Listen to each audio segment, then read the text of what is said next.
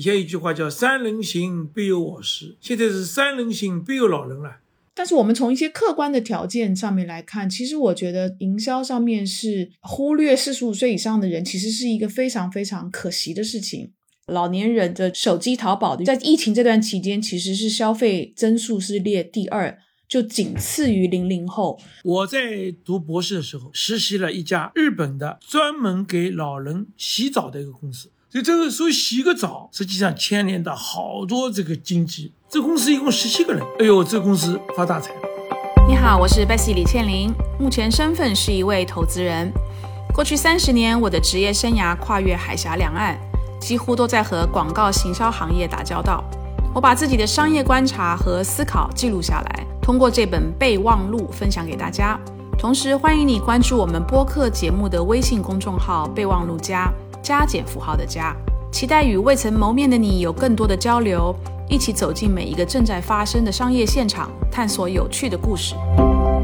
大家好，我是 Bessie。呃，在大家听我们主要的内容之前呢，我要先跟大家在这里面道个歉，因为我们仍然是隔空录音，我人在英国，在录音的当天，不知道为什么我的 WiFi 的这个连线状况非常的不好，不断的掉线，造成了非常多的困扰，所以我的很多的部分呢是后面单独补录之后再剪辑进来的。那 Jenny 呢是在国内跟嘉宾直接进行对话，所以大家在听的过程当中，如果发现我跟嘉宾之间的互动比较少，就是因为这个技术上的这个原。因，所以在这边跟大家道个歉，希望大家多包涵。但是我觉得内容还是相当的有趣，也很多的值得参考跟学习的地方。那我也想简单讲一讲，为什么我们要做银发经济这个话题。备忘录大部分的内容跟话题都是跟年轻人的消费有关系。那整个社会是由不同年龄的这个消费群体所构成的。老龄族群呢，是一个值得关注，但是经常被大家所忽略的人群。那么，随着越来越多城市的老龄化问题日趋显著，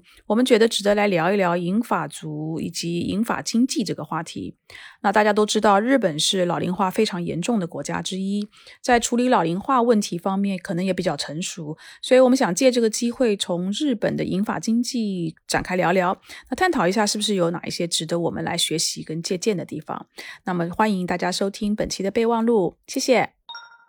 各位听众，大家好，我是主持人 Jenny 刘雨静。这期节目依然是由我和 Bessy 李倩玲共同主持的。Hello Bessy，Hello Jenny，Hello 各位听众，大家好。那今天这期节目我们想聊的是人口老龄化和它带来的商业上的一些变化。呃，中国目前的老年人口已经达到了一定的规模。有一个数据是说，二零二零年我们国家的老龄化水平在百分之十七左右，而且六十岁以上的老年人口也在不断的增加。呃，不过中国市场呢，目前其实针对老龄人口的商业还在一个发展中的。阶段相对来说的话，目前银发经济比较成熟的市场是日本。那日本很多年来有那个少子高龄化的一个趋势，也培育了比较完善的社会福利制度和针对老年人口的商业。所以，我们今天请到的嘉宾呢，是一个对日本非常了解的专家，叫徐丁明老师。他是日本庆应大学社会学专业的博士。那目前有很多身份，比如说他是上海云间美术馆的馆长，也是中国文化。促进会国际交流基金管理委员会的秘书长，对中国和日本两地的社会经济文化都非常的了解。呃，徐老师你好，可不可以和听众打个招呼，以及能不能和大家解释一下这个银发经济是个什么概念？好，大家好，我是徐立明，一九九二年到日本留学，主攻就是社会学当中的老年经济，也即现在我们说的银发经济。银发经济它是一个比喻了。现在我们年轻人都把头发延成银发了，对不对？但是呢，日本呢这个社会，它的国家面积是我们的二十七分之一，它的人口一亿两千万以上，所以它是一九七九年就进入了银发经济、老龄社会。当时这个标准呢是按照六十岁以上是高龄化人口，当然按照现在的标准来说。可能会统计到六十五岁以上，因为人口的平均寿命在延长。大家经常说一句话：我们已经老了，但我们的心还不老，我们的体能还不老。就我们曾经年轻，我们不再年轻，我们依然年轻，我们永远年轻。这就是我们现在日本老年人的写照。那呃，我们大家在说这个老年经济的时候，它一般会。包括哪些商业上的业态呢？比如说是养老院吗？还是说呃老年旅游啊、保险、地产这一块？其实这个银发经济啊，它是一个很宽泛的范围。老年他也是一个活生生的人，因为日本是一九七九年进入老龄社会，当时七十年代、八十年代初的日本对银发经济的评判和现在又有很大的不同。比如说，现在老年人一人一部手机，甚至有两部、三部，车上放一部，女儿家里面放一部，自己养老院里放一部。对电子器材的应用，日本就做得比较好。比如说，它很多复杂的功能就把它去掉，能够做到一触即发、一目了然。显示屏上的字就比较大，光亮又比较亮度比较适中，相对比一般人要亮一点，等等这些专用的，比如电子设备，包括血压机量的蛮好，这个数字都看不清楚，包括三高测体重的等等这些电子设备，在当时的七九年、七十年代、八十年代的需求跟现在是大大不一样。那当然，传统的老年经济，比如说。旅游、健身、老年人的宠物、老年人的教育、跨国旅游等等等等啊，也是银发经济的新经济所要求。以前老年人的教育就唱歌，对吧？日本就是唱卡拉 OK，让他知道唱歌对身体有好处的，所以每个老年人要会唱三首自己喜爱的歌，这是来测肺功能。但现在这个唱歌已经达不到，不能满足他的要求了，所以我们在老年大学里面。就要开设怎么样玩手机，手机上怎么拍照，拍了照以后，你的孙女给你的一句话，怎么把这句话给它切入到这张照片上去？嗯，这个老年教育的这个课程的范围越来越多，比如说怎么去做手工的东西，这个手工的东西以前是这个缝衣服是吧，纳鞋底，现在怎么去做一些电子的拼图？比如说现在我在日本也跟日本几个老年人一起学插花，他这个插花。不仅仅是插花，他还教老年人怎么样把玫瑰黄的变蓝的，蓝的变红的，红的变黑的，给老年人讲黑玫瑰的故事，黄玫瑰的象征意义。我在日本的大学里面也给日本的老年人上课，讲中国的老年人是怎么过，中国上海的老人跟哈尔滨的老人有什么区别？比如老年的旅游也是，以前老年人就在周围旅游旅游。那现在身体越来越好了。以前一句话叫“三人行，必有我师”，现在是“三人行，必有老人”了。三人行，必有一个老人要想去旅游了。我去调查一下，北海道老人很喜欢到东京来看看，北海道的老人很喜欢到冲绳去体验一下一年看不到雪的光景。那这种跨省、跨国的旅游，那么中间又会产生很多经济的这个要求。上海现在也是啊，我前几天在一个养老院里面就跟他们讲。哎，他说我们要到海南岛去了。上海的一位老领导现在做海南的书记了。他说这个我们以后一半在上海过，一半到海南去过。老年旅游怎么去迎合老年的需要？包括老年人现在吃健康产品，那么日本人比如说就引发了老年人吃吃药，全部把老年人的药打碎，粉末状。哎，这个粉末状一下子产生很多经济效益啊！很多老年人这个吞咽水平不行了，年纪大了咽不下去了，日本人就发明了一种机器，把药打碎，嗯，老年人吃下去，又舒服又能够吸收。老年人觉得超市里面去买米不要吃精米了，日立公司啊，日本的很多公司就发明了小机器，你到超市里面去卖糙米，愿意吃八成糙米、七成糙米，你都可以调节。这个经济又来了，所以老年人对自己健康需要个性化。这个公吃馄饨，婆吃面，媳妇要吃荞麦面。所以这个老年人啊，他跟小孩一样了，就也喜欢各种各样的。那么这个个性化服务、个性化商品，这个经济又发现了。那么还有这个日本呢老年人的这个比例已经占到百分之二十以上，所以这个宠物经济发展的很快。我们中国马上来了。独独生子女政策，一对年轻的夫妇要照顾六个老人，甚至八个老人了，那这个怎么照顾得来呢？对不对？那么就给他买个狗，买个猫，甚至买条蛇、白蛇等等，让老年人去玩。那这个宠物经济又发展起来。嗯，我有一个蛮好奇的问题想问，就是您刚刚提到很多，呃，在日本针对老年人的一些机构，比如说老年大学。呃，就很像兴趣班的感觉，然后还会有很多相，就是公益机构也好，或者说是商业机构也好，比如说老年大学这种，他们的盈利模式是怎么样的？是公司还是说公益组织在做这个事情？然后收费的话是怎么收费？那像呃日本的这个老人，他们的收入是不是其实大部分都花在他们自己的这个退休之后的这些个人的呃生活啊，或者说个人的这个花销上面了？对的，日本呢，实际上。他这个很平等，很多老的大的公司，比如索尼的社长、日立的社长、松下的社长，他们退休了以后就是坐地铁，就是自己开车。上次这个索尼的一个高管到我家里来，我说你开的这个车多少日币买的呀？他说我就买了个中古车，就是二手车，十万日币。哎呦，我说十万日币，六千块人民币，你堂堂是一个索尼的高管了。哎呀，他说我退休下来了，只要车子好、安全就可以了。另外一个，他说我家里很小，所以你看日本的很多，他这个小车经济，这个小是什么小啊？汽车越做越小，因为他这个老年人他开个大车不安全，所以日本现在办这个老年教育的话，大多数是半公益机构，所谓的半公益就是一些 NGO 组织、NPO 组织在办的，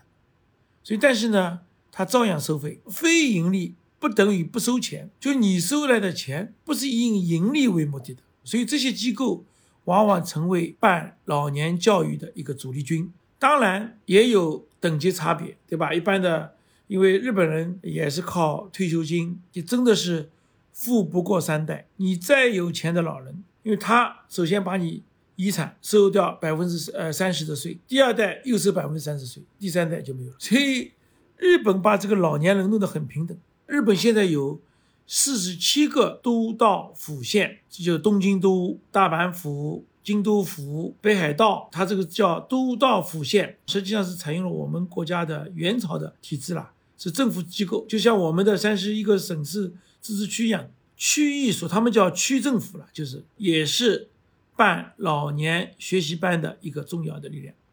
政府在这个马路的上都有一种叫揭示板，就是。黑板报，黑板报上就告示，哎，这个月有多少多少老年人的活动，你们自己去，就是出的钱很少，百分之八十以上是免费的，百分之二十是收费的，收费也很少，一次往往就收五百日币，就相当于三十块左右的人民币，满足了一般社区老人的学习欲望。还有，当然一些教育机构也会办一些比较高级的，比如说就非物质文化遗产，日本叫无形遗产。那教你怎么插花，皇室花朵怎么插，日本的九谷烧这种瓷器怎么鉴别，日本的这种这个寺庙，比如说那个日本有一个叫四国地区，或者京都或者奈良，他们有几百个寺庙，他们就政府就鼓励你老人发一个本子到每一个寺庙，所以日本所有寺庙的门口都有一个图章，很漂亮的图章，然后你拿这本书，今天。到了三个寺庙，你盖三个章，所以他们哦，京都啊，一千多个寺庙，我准备花三年时间走遍，然后一个图章一个图章敲过去，这也是一种心里面的，就所以他们叫心禅，这种老年的健身经济也是一个日本非常活跃的。那我很好奇，就是呃，刚刚前面您提到说那个老年健身，比如说呃，寺庙外面有章，你可以去盖，像这种活动是不是其实也会有政府方的推动呢？或者说和他们本身的社会福利制度也是有关系的？对，有有有。所以日本政府啊，这个众议员、参议院，你要当选国会议员，必须得重视银发经济。必须得为老年人服务。如果你没有老年人的支持，我可以说没有一个国会议员能当选。因为第一，日本是一个比较尊崇老人的社会，对不对？他不投票，孙子儿子都不会投票。第二个呢，就是你说的，日本除了公益组织以外，企业也在推动。比如说，日本最大的 JR 路，所谓的高铁，他们就有一个五十岁以上的银发俱乐部，就是你五十岁以上，你就可以去办一个卡，你买。这个新干线的票子就可以优惠，你到他们推荐的宾馆里面去住住宿，可以打七折八折，甚至于更便宜。我也去考察过，实实在在的是优惠，没有一种啊，哎呀，原来是买破烂货，原来是推推荐什么，这不是，他让日本的老人真实的感受到我们老了也享受到社会的福利了。所以日本的很多企业。它有一种社会责任。日本政府对日本的大企业进行社会贡献的考核，所以无形当中也推动了日本的企业能够为银发经济做贡献。还有日本刚才说，除了寺庙以外，它每一个车站都有盖图章的地方。比如说北海道十个车站去过了，我可以奖励你一个礼品，送一条去温泉的毛巾啊。有些人就哎呀，日本的小气，就为了贪图一个毛巾，跑了十个车站。就是日本人老人想，反正我在家里也没事，对不对？最没有出息的老人，五点钟下班回家，六点钟下班就回家。所以日本人有的时候还要到居酒屋去喝杯酒，去跟他们聊聊天，到八九点钟有点醉意了回家，这是被人家最觉得推崇的。你回家也不找自己夫人的麻麻烦了。日本的五星级宾馆里面，中午茶、下午茶。几乎是清一色的中老年妇女，这些妇女就哎，你看我老公下班不回家的，八九点钟回来，看看电视睡觉，说明他在公司里面有人员，下班以后大家去喝一杯。特别这次疫情，日本政府是花了很多钱来补贴这些饮食店，因为如果这些饮食店全部倒闭了，那么这些老年人没地方去了，没地方去又会造成很多社会矛盾。所以我觉得呢，就是日本现在的刺激银发经济的政策。还是做的比较好的，对吧？我觉得也是三得利，社会、国家、个人都得利。其实最前面您提到说，日本因为是一九七九年就进入高龄化社会了嘛，在您看来，如果把中日放在一起对比的话，目前中国是在要比对的话，是在日本的哪个阶段呢？我们现在上海整个指标已经远远超过日本了。全体来说，中国刚刚进入。日本的就是百分之十五到百分之二十的阶段，整个中国上一次人口普查的时候，这个中国的平均老年人程度是百分之十六以上，十七。我估计这一次应该在十九左右，就是老龄社会。在上海已经达到了百分之二十五以上，甚至更多。所以我说三人行必有一老，就上海现在不断的来降低。进入上海户口的这个标准，其实就是为了缓解超高龄社会的一个标准。你要只要是复旦大学、交大、华东师大、同济大学四所大学的毕业生，你无论来自于祖国哪个哪里，都可以自动的加入上海户口。这个在以前是不可想象的。我觉得未来只有扩大，因为现在就是叫阿拉上海人个句话就没了，现在都是。新上海人了，对不啦？伊上海人讲起来，我上次跟了囡恩讲米西米西炒海菜，伊听不懂啊。我自己女儿上海人，她都听不懂。所以现在上海人都讲普通话了。所以这为什么呢？也是银发经济的刺激，政府没有办法来降低进入上海的门槛。上海的、北京啊这些超大型城市的老年化程度，已经超过了今天的日本。所以这个锅现在正在发酵。我觉得，所以说处理好这个老人经济啊。就像一辆汽车，你前面两个轮胎是经济蓬勃发展，后面两个轮胎就是银发经济、老年社会的处理问题。那当年的日本也有，日本又叫老人丢弃山。以前日本人到了七十岁，老人叫儿子把他背到山上去，不管了，你就自生自灭了。嗯，所以日本为了这部小说还拍了部电影了。所以就是这个是很现实的。那我们现在社会主义国家，我们对美好生活的追求要。全体一致幸福感，为什么要发展银发经济？因为所谓的经济就是有资本的投入，也有税收的收入，投的人也有盈利，这样形成一个良性循环。银发经济是一个未来非重视不可的刺激中国未来经济走向发展。特别是我们国家跟别的国家还不一样，日本、欧盟、美国，它没有一个独生子女政策，就某种意义上说，独生子女政策是无奈之举。也刺激了老人经济的高速发展。那个这个浪潮到来了，怎么去拥抱它，从中寻找经济的发展的萌芽？这可能是我们要做的事情。日本政府很还有企业，他们这么鼓励老年人出门消费，是不是其实是因为银发族手上有很多钱，因为他们有退休金，他们有这个消费能力，而且他们有时间去消费，所以才会很希望他们出门去旅游。那从这个角度上讲的话，中国市场是不是也是有蛮多可以参考到那个日本市场，就日本市场做法的？因为大家现在也都在说，像那个呃中国的老年群体不会像以前那样子把钱都用来给自己的。小孩花费，而是自己会去做个人的享受了。那就您觉得那个中国市场有哪些是可以参考日本这边的这个银发经济的吗？其实现在中国的一线城市，上海、杭州、北京、广州，完全可以参考日本的银发经济的一些做法。当然，我们要让三线城市、四线城市，甚至五线城市，一二三一起进入是比较困难。其实日本也是有这么一个阶段的，就是先在东京、名古屋、大阪、札幌这些发达的城市，榜样的力量是无穷的。长三角地区，现在江苏、浙江、安徽、上海三省一市，实际上是一个超高龄的老龄社会。银发经济首先要参照国外的先进经验的，像上海这样的大城市可以率先，因为中国我们也不得不承认。六亿人口以上，他的月月收入还不到一千块人民币。如果这个收入要去学习日本的养老经验，颁布像日本这样一优惠的老年政策，这可能也是一个马上做不到的。但是我觉得，大城市应该是可以做到的。其实我也想问一下 Bessy，就是我们刚刚听到很多日本这边的情况，呃，不知道你对，比如说你对英国那边的银发经济和老人的这个相关的商业和社会福利有没有什么观察是可以分享给大家的？我我想从营销的角度来聊好了，因为不管是英国、美国或者是中国也好，大部分的在营销上面，我我们有一个叫做 TA，就是 Target Audience，就是目标消费群。大部分的品牌其实这么几十年来，最关注的都还是那个大概十五、十八岁到差不多四十五岁左右，所以在营销上面很很少品牌会关注四十五岁以后的年龄层的族群。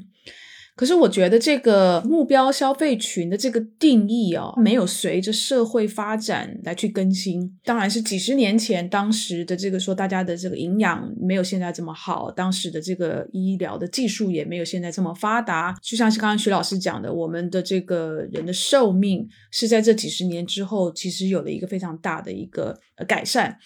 可是呢，在营销上面的族群其实是没有跟着这个趋势去做修正的。大家去看身边的四十五岁以上，甚至是五十岁以上的族群的人，他的生活还是非常的活跃。但是你去看很多，只要是针对五十岁以上的，如果你会看到有广告。他们把五十岁以上的人的那种，就是在广告里头，就是要呈现出来的那个状态，就是很老态的状态，其实跟你身边所看到的五十岁以上的人是非常不符合的。但是我们从一些客观的条件上面来看，其实我觉得营销上面是忽略四十五岁以上的人，其实是一个非常非常可惜的事情。就是今年的那个重阳节，阿里巴巴发布了一个呃老年人的这个数字生活的报告。我我其实蛮惊讶，看到他的报告里面写的是六十岁以上的老龄人口的触网增速超过其他的年龄层。然后呢，第三季度的呃老他他的六十岁以上啊老年人的这个手机淘宝的月活跃度同比增速超过其他的年龄层，刚出整体百分之二十九点七。然后呢，尤其是老年群体的消费金额。三年的复合增长率达到了二十点九，在疫情这段期间，其实是消费增速是列第二，就仅次于零零后。所以其实比较大的消费潜力的族群就在两端，一个是零零后，一个其实可能是六零后、七零后的这个族群。中间的族群反而虽然他们是在这个收入不断增长的这个年纪，但是他们生活的开销。也其实还蛮大的，就是所谓的五十岁以上，如果他的子女都已经成年，然后已经开始工作，然后再加上在我们在就是中国人的这个储蓄率目前还是居高不下。我们还是我我看就是说，呃，央行发布的数字大概是还是四十几个 percent 的储蓄率。所以，当你到了五十五十几岁，你的孩子长大了，他们开始有自己的生活、自己的收入，你前面几十年攒下来的钱，在五十岁之后、五十五岁之后，其实你的消费力是突然间被释放出来。他买的东西不一定都只买银发族的人的东西。那你去看像拼多多，它的那个呃，就是帮助拼多多撑起来，它一开始这个局面有很多其实是我们叫大龄人口。的这个用户，所以他们买的东西其实也就是我们每天会买的柴米油盐酱醋茶，然后生活的这种这个用品，像就啊还有刚才徐徐老师讲的旅游啊，跟娱乐相关的产品。所以其实我觉得从营销上面，呃，一直就不太去关注四十五岁以上的这个人口。其实我觉得这是一个非常非常误区，然后是一个非常可惜的事情。不管是中国、英国跟美国也好，都有类似的这个状况。但日本很有可能是它它进入早，就是它比较早进入这个老龄化的社会。所以，比如说我每一次如果去日本玩，去看他们的广告，其实你会发现他们针对大龄人口的这个呃营销的占比是稍微比较高的。那我我觉得这个是可能日本是可走在其他的几个社会呃前面的这个观察。贝西说的这个，我我之前也这样觉得，就是除了自己去日本玩的时候可以感觉到的以外。呃，我印象中看那个日本几个比较有名的大的食品饮料公司，麒麟也好，朝日也好，他们呃，除了比如说大家很熟悉的啤酒业务之外，或者饮料业务之外，他们其实大部分都有自己的那个保健品业务。然后我印象中看他们财报前几年，基本上每年他们这个呃功能性保健品，特别是针对老年人口的那个呃功能性保健品的业务，其实都是有在增加的。而且我觉得他们还蛮细分的，其实，其实这是一个非常大的圈，大部分的这个呃，不管是品牌也好，或者组织也好，还还没有办法去破的。而且这个圈只会越来越大，它不会越来越小。我今年就是五月的时候看到有看到 B 站反而有一个蛮有意思的举举措，我不晓得你们有没有看到？就五月二十五号，B 站发出了一则这个银发族的招聘公告。他的公告上面呢，就是邀请这个什么叫热爱互联网的五零后跟六零后入职 B 站，所以可能是因为他之前的那个后浪的那个视频。呃，引起了非常非常多的这种就是关注啊、转发跟讨论。虽然那个那个后浪感觉上是给年轻人看，但实际上绝大部分看后浪的人还真真都是趴在沙滩上趴了很久的前浪。对的。所以我觉得，你如果能够破到那破圈到那个圈里面，其实大龄人口他在就是数字经济上面的参与度是不低的。那那我觉得这一点，我我真的是要给 B 站打 call。我觉得他这他这一个举措，我觉得是挺有意思的。还有我们前一期在谈社群运营的时候，我觉得我们有一个嘉宾讲的也那一句话很好，他说有的人就是老不掉，就他永远是保持非常年轻的。我母亲八十岁，八十一岁了，今年她是在社交媒体上非常活跃的。而且呢，他是也随时关注这个新的科技产品。那当然，他就是让他女儿买给他啦。但是呢，他们是买的东西是不输给这个就是年轻人的。那他们是有能力去买那些就是单价比较高的产品。他他的消费力很有可能是比零零后还要更大的。所以我我其实在这边真的要鼓励，如果我们听众里面是有做品牌的人，或者是说。呃，你是帮助品牌去做这种传播上面的规划的，我觉得可以去了解一下后面的这个五零后、六零后的这个族群，会会有很多让你很惊讶的发现。其实 Bessy 说的这个事情，呃，我之前也和一些品牌聊过，针对国内的这个银发族群，会觉得有点割裂。一方面，你会看到很多新闻，会发现说，其实目前的电子支付也好，或者说是智能手机也好，其实。呃，有些时候对于年纪比较大的消费者没有那么友好。当然，现在国内也是有老年机之类的，但是如果你是想要用那个呃一台比较好的智能手机的话，其实不管它字的大小啊什么，都是你要去后期调的。而且现在大家都不用现金了嘛，那很多人其实他们不知道怎么去用手机坐地铁，什么都是要学习的。但另外一方面，你又会发现说，大家都在关注零零后的消费能力，但其实零零后他们还没有开始赚钱，大部分零零后都没有没有在赚钱。五零后、六零后他们是有。相当可观的那个财产累积的，之前会有品牌跟我说说，对他们的确现在也就不太实信说去用年纪来划分消费族群了。但当你要去找寻 TA 的时候，大部分人还是会去看年轻人，所以这是我觉得很就是有点矛盾。对，没有错，就是大龄的人口可能他对于一些新的科技所带来的一些的便利比较滞后，但是他们是有意愿要去学。其实这边就有一个新的商业的机会，就是针对这大龄人口的这种服务，你把它教会，比如说我怎么今天怎么用移动支付，他是愿意去付那个所谓的咨询费，让你来教他，因为他们很多的大龄人口的子女不一定在身边，那他们的邻居可能跟他们的年纪也差不多，所以他也不晓得该去问谁。所以今天如果是有一个这样的针对大龄人口的这样的这个这个服务。就是，尤其是针对这种科技产品，其实这是一个新的服务的缺口。我看到有开始有人有人开始在做，但是我觉得做的还是不多。所以其实我觉得这是一个可能是一个非常大的商机。对，讲的很好，就是就这些三十岁、四十岁的人应该多听我们这样的节目，因为你们现在是后浪，但你们马上也会成为前浪。你们现在多为前浪做贡献，你当你们成为前浪的时候。后浪也会为你们做贡献。曾经是后浪的人，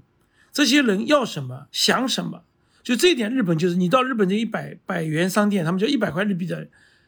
只要你想得到的，他就在这个店里面能够找到。为什么呢？他们这些公司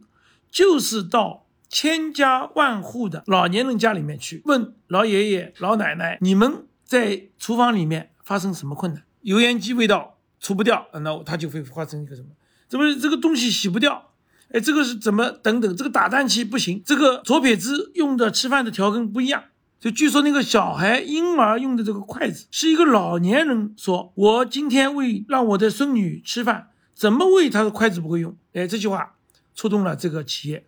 就是觉得发明了一个小朋友用的筷子，这个经济就刺激起来了。所以这个银发经济啊，跟儿童经济也有有的时候也是相互关联的。所以说。我们不能就银发经济论银发经济，银发族啊，他是一个智慧族，他是一个经验族。刚才那个您提到这个服务，我在读博士的时候实习了一家日本的专门给老人洗澡的一个公司，这公司一共十七个人。哎呦，这公司发大财了，因为日本那个房子小，老年人啊，他翻个身都不容易，不要说去洗澡，所以他就发明了一个抓斗。这个家里面一个把老人一把抓起来，吊在一个浴缸里面，浴缸里面就先弄满很多水。好，哎呦，老年人一进浴缸，我看到，哎呦，这种喜悦啊，就像婴儿洗澡一样的开心。好，洗完澡以后，他就发现，哎呦，你用的尿布不对呀，你应该用老年的尿布啊，大人的尿布啊，大人的尿量比小孩的尿量要三倍五倍来。每个去给老人洗澡的都要带一点老年的尿布，就把老年尿布卖掉。哎，同时发现你这个头发怎么这么花白啊？没有染啊？他说：“我怎么到我走都走不动了？”他就给你预约，就染头发的公司来给你上门剪发啊。某某某家里要剪发了，因为老年人也要翘一翘。虽然是银发经济嘛，但是他还是想着黑发经济的，对不对？所以把头发要染成黑的，他就给预约。所以他们联系了一百多家理发店，有签约的，所以他们每染一个头发，他们可以提成百分之十五。哎，这不是又是一个关联经济吗？对不对？同时觉得哦，你家电池收音机怎么打不开了？简单的上门洗个澡。哦哟，这个箱子里面我看到有电池、剪指甲的指甲刀，有梳发的，有各种各样的。给老太太洗澡，洗完了澡以后还告诉她，你这个衣服颜色搭配不对。老年人我不要哟，下个月我孙女要结婚了，我要去参加婚礼了，穿什么衣服？哎，他马上跟呃婚礼的衣服。搭配的店，哎，你上门来服务一下，你付付个一千块日币啊，呃，六十块人民币啊，他们就来了。所以这个时候洗个澡，实际上牵连到好多这个经济。所以这一点，我们应该告诉三十岁、四十岁在创业公司的人，你们有很多经济刺激啊，还有很多机会可以做的。其实现在的经济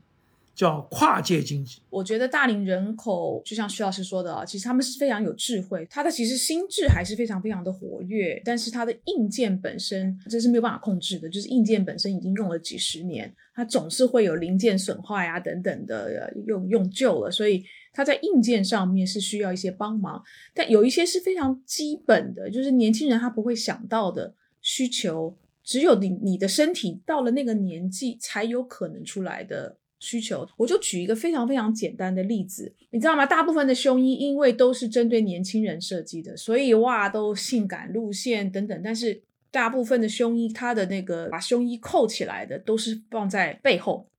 所以你的手是要绕到背后去把把它扣起来，或者是说像最近的这种就是无钢圈的胸衣，你是要像穿衣服一样穿上去的。可是呢，当你的身体到了差不多五十几岁、六十岁，有的人尤其他年轻的时候，如果他肩膀用的很多，很多时候到了五十五六十岁的时候，他其实会出现，比如说五十肩啊，或者是说肩膀的问题，他的手是没有办法绕到背后去扣胸衣，或者是说伸起来是像穿这个呃无钢圈的内衣的。但这个时候，如果你今天能够去做，就是扣是扣在前面的胸衣，但是也非常的漂亮。你知道啊，大龄的人口是会非常乐意去花比较多的钱去，刚好就是去买这个，让他自己穿起来。第一个穿起来舒服，第二个他也觉得，哎，这个设计挺好看的。那但是如果你现在到淘宝上面去去搜寻，比如说前扣的那个胸衣，我的妈，那个做的真的是太恐怖了。我自己身边有非常多的朋友的妈妈们，像比如说我我妈妈，呃，八十岁，她有一段时间也是因为肩膀的问题，她手是没有办法举起来的。所以，所以像类似像这种是非常简单，尤其是年轻人每天都觉得，哎，胸衣不就是往后面扣，所以想都不会想的。但当你的身体走到那个年纪的时候，你就是会有这种需求的出现。这个需求它背后是有非常高的购买意愿。能够符合这个需求的商品，实在实在是太少了。是的。然后我再举另外一个例子啊，就是浴缸。嗯，大部分的人家里面的那个浴缸呢，都是大概长方形嘛。然后你要进浴缸，就是跨进去。然后不管是你是泡澡也好，冲澡也好，之后你就是再跨出来。你知道吗？这个对我们来讲很简单的动作，其实对老年人来讲是很危险的动作的。就说第一个，他站在浴缸里面冲澡的时候，他有可能会滑倒；那第二个，他在进出浴缸的这个过程当中呢，他很有可能会被绊倒，然后会滑倒。那你知道，在家里面，其实浴室是一个非常危险的，就受伤的场所。就是如果你滑倒，比如说头可能会撞到浴缸也好，撞到洗手台也好，或是撞到呃马桶，这些都是就是一撞到就是造成的这个身体的伤害是还蛮巨大的。所以其实我们在家里面的那个浴缸是不太适合老年人用的。那其实市场上其实很多年前就推出专门给银发族用的浴缸，它的那个浴缸呢不是那种大部分不是长方形，它是。有点像是一个四方形，但它最特别的呢，是它在浴缸的边上是设立了一个门，就有点像我们车子的门一样，是往外开的啊，或者是有一些设计是往里开哈。但它是那个门呢，是有一个把手，然后你可以把把手转开之后呢。把那个门推开，对老年人来讲，他就等于是正常的走进那个浴缸，走进去了之后，他再把门关起来。那那个浴缸呢，通常是会有设置的是一个，它是可以坐着淋浴的，就这样的设计的。那如果他是想泡澡的话，也是就是打开门走进去，把门关上，坐在那个里面，然后就开始接水。我妈妈是好多年前，我也很害怕她这个。在家里面，呃，进进出出浴缸会跌倒，所以呢，我就把他家里面的原来他只是一个淋浴，他那时候没有浴缸，它是一个淋浴的地方，我就把那个淋浴呢，整个换成了我刚才讲的那个老年人的浴缸，因为我妈妈也很喜欢泡澡，她就很开心，因为第一个她不需要担心滑倒。那再来呢？她终于可以比较安全的坐在浴缸里面，开始去接水，然后享受那个那个呃泡澡的那个愉悦。所以像很多这种专门为老年人设计的东西，那那个需求真的就是刚需。所以你只要有商品推出来，它的设计是专门针对那个刚需去解决的。其实老年人我们讲的嘛，他的消费力是重新出现的一个新新的一个消费力啊，或者是说他的子女是会愿意花钱帮爸爸妈妈去买这些专门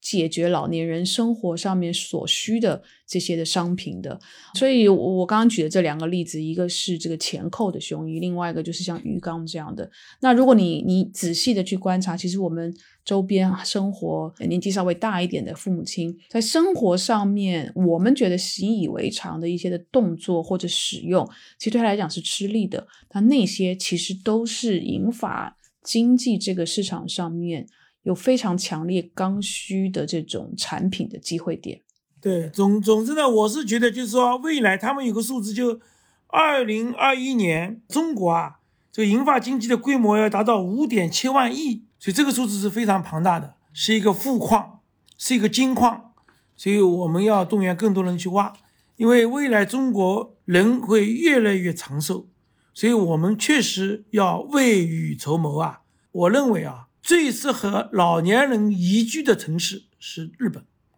所以我们也让我们上海、北京、深圳、杭州、成都这些一流的城市，首先要成为老年人最宜居的城市。那今天非常感谢徐老师，呃，参加备忘录节目的录制，让我们透过徐老师的专业呢，充分的了解到了日本这样的一个高龄社会。那我们希望呢，生活依然非常活跃的英法族，呃，能够将来看到更多因为生活形态的改变，呃，所出来的一些的新的刚需上面，能够得到满足的一些新的产品以及服务的出现。谢谢大家的收听，那谢谢大家，拜拜。